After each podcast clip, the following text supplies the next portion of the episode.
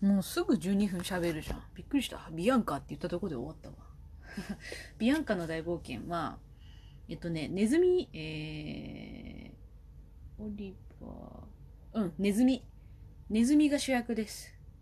これ多分知らない人の方が多いよ、これは。ビアンカの大冒険は、そのネズミの男の子がいて、ネズミにもちゃんとねいろんな世界があってこう教会とかがあるわけですよ。なんとか教会っていうやつね。それでなんかあのこうもう世界世界の何やったかいな。なんかこう助けを求める子供たちををなんかそのレスキューするみたいな。なんかそういう SOS に応えるみたいなところから始まるんだよね。ビアンガの大冒険の時は女の子が誘拐されててそれを救いに行くんだったかな。でえっとねその教会のちょっとこうお偉い席に座ってる立ち位置のあの美人ネズミがいるんですけどそれの声が確か野沢さんじゃなかったかな野沢雅子さん。多分ね。あのちょっとねこう気高いお嬢様にね振り回されるポンコツな男の子っていう感じがずっと続く。あとそれのそのネズミがそんな大移動どうやってするんだっていう話なんですけどそれを手伝ってくれるのがカモメがいるんですよね。あのカモメはそうネズミとかちょっと小動物とかを移動させるあの飛行手段としてあの営業してるカモメがいてそのカモメが可愛い。でこれはね2があるんですよ。うん、そうそう。ゴールデンイーグルを救え。これまたね、別の子供を救いに、これ、ゴールデンイーグルの方が覚えてないんだよな。でもね、あの、絵の雰囲気がぐっと現代に近づいて、すごいこう、ジャン、ジャングル？森の中とかをこう探検するようなシーンが入ってくるから、ゴールデンイーグルを救いに行くのか、男の子と一緒に。そのゴールデンイーグルと一緒にこう空を飛ぶようなシーンがあるけど、そこのシーンがすごい綺麗。あと男の子かわいい。もうゴールデンイーグルになるとあんまりネズミの方のエピソード覚えてないな。狐と猟犬。だーだーだーだー。狐と猟犬ね。これもあのディズニーのあの、狐シリーズの中では、えっ、ー、と、可愛い狐が出てきます。あの、今までの狐は二足歩行する狐だったけど、これはあの四足歩行の、あの、狐狐した狐。と、あと犬が狐とね猟犬ってあの狩る側と狩られる側なんだけどお友達になるよっていう話でまあそんな中でそう飼ってるおばあちゃまとちょっとこう別れがあったりだとかあの先代の犬と仲違いしたりだとかなんかこういろいろありつつちゃんとお友達としてこう絆をつないでいくっていうお話。これもね続編があるよ。狐と猟犬はあのバンビの時みたいにあの幼少期から青年期までをファーって書いてるんだけど続編はねあのその幼年期にあった冒険を書いてる。確か犬の劇座と一緒に旅するんじゃなかったかな。ちょっとボルトみたいな感じのやつ。狐と猟犬も可愛い。ニコってする。ニコって。ディズニーな狐描かせると本当ハンサムなんだよな。人間のキャラクター差し置いて狐が一番ハンサムなんじゃないか説があるぐらいハンサム。コルドロンなんじゃ？コルドロン知らんな。コルドロン知らん子出てきた。コルドロン。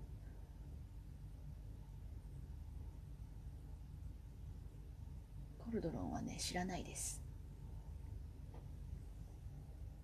あ知らないねあ嘘ちょっとだけ知ってるあこれか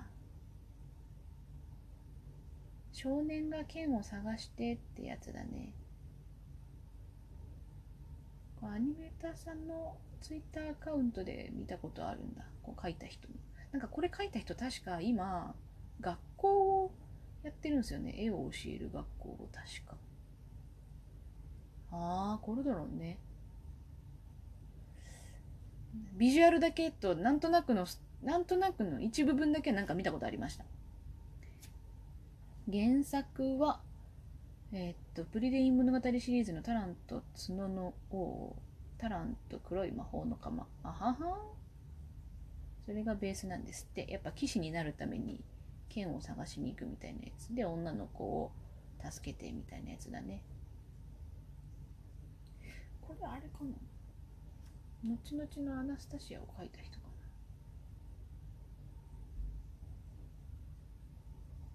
な？で次オリビアちゃんの大あ間違った！オリビアちゃんの大冒険があれ？オリビアちゃん？あ違う。オリビアちゃんの大冒険はなんだっけ？オリビアちゃんって何人か出てくる？オリビアちゃんの。だ。そうオリビアちゃんの大冒険はネズミです。ネズミ。あのシャーロック・ホームズをベースにした探偵とそれの助手とがあのオリビアちゃんっていうチビネズミを救いに行くやつじゃなかったかな。へえ日本では同時上映したんだって。ミッキーの大演奏会とワンワン物語。ミッキーの大演奏会はねすごい可愛いショートショートだからおすすめ。そうそう。これはそうそう。ネズミ界のホームズとワットソン。だね。これもかいもう覚えてねえんだよなあんまり。かいつまんでしか覚えてねえ。いかにもな感じ。王道。でも多分こうキャラクターの勢い的にそんなに人気が出なかったのかな。ダックシリーズみたい雰囲気的には。あのドナルドとかドナルドの甥っ子たちのあのシリーズのダックテイルみたいな感じ。でこの辺からあでその次がオリバーニューヨーク子猫物語なんですよ。これはねあの日本語吹き替え版で歌だけでも聴いてほしい。なぜならしげる兄さんが歌ってるからです。松崎しげる兄さんが。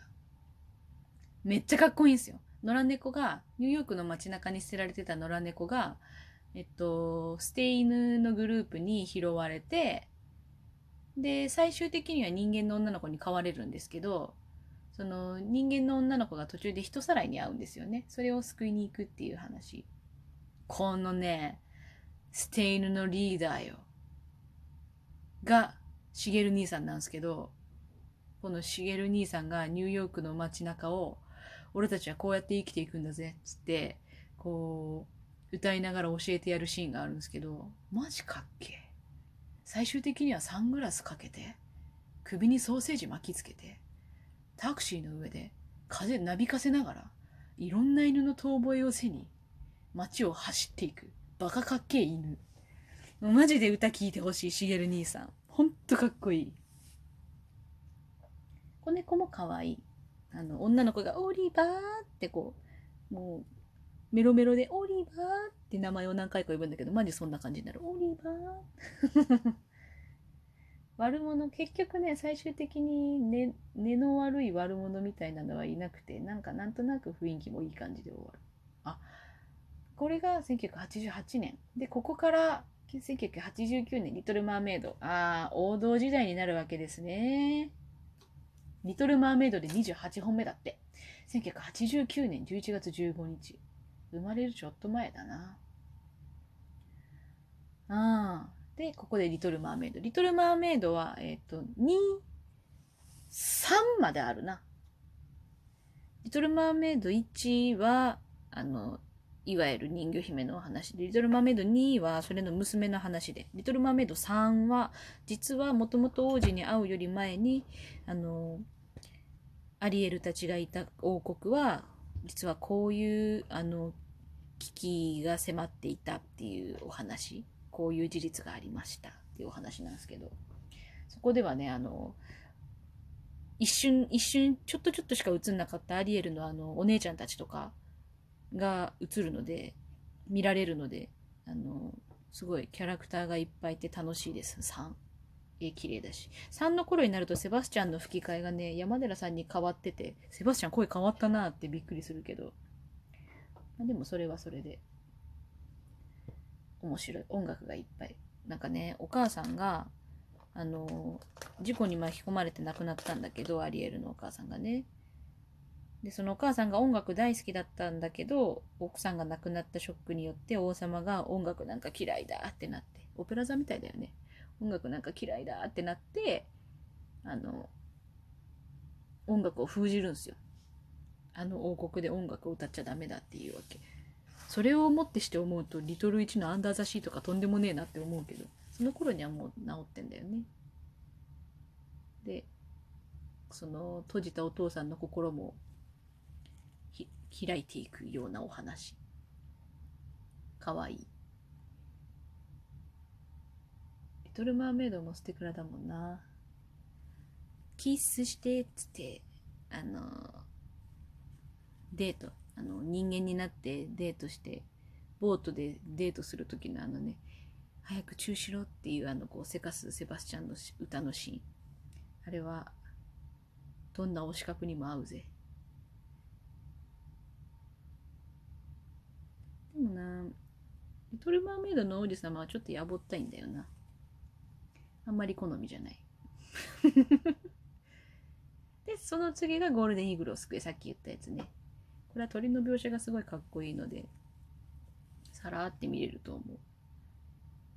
でこの次に美女と野獣が来るのか。これが91年か。なるほどね。91年11月13日だって。じゃほぼほぼだいたい1歳違いぐらいか。美女と野獣はね名作だもんね。もう家にある実家にあるビデオの中でも美女と野獣は結構見た中の一つだね。100匹ワンちゃんが多分一番見てる。とライオンキングが一番見てる私の場合は。ライオンキング101匹ワンちゃん美女と野獣はすげえ見てるな。美女と野獣はショートで確か続編がある。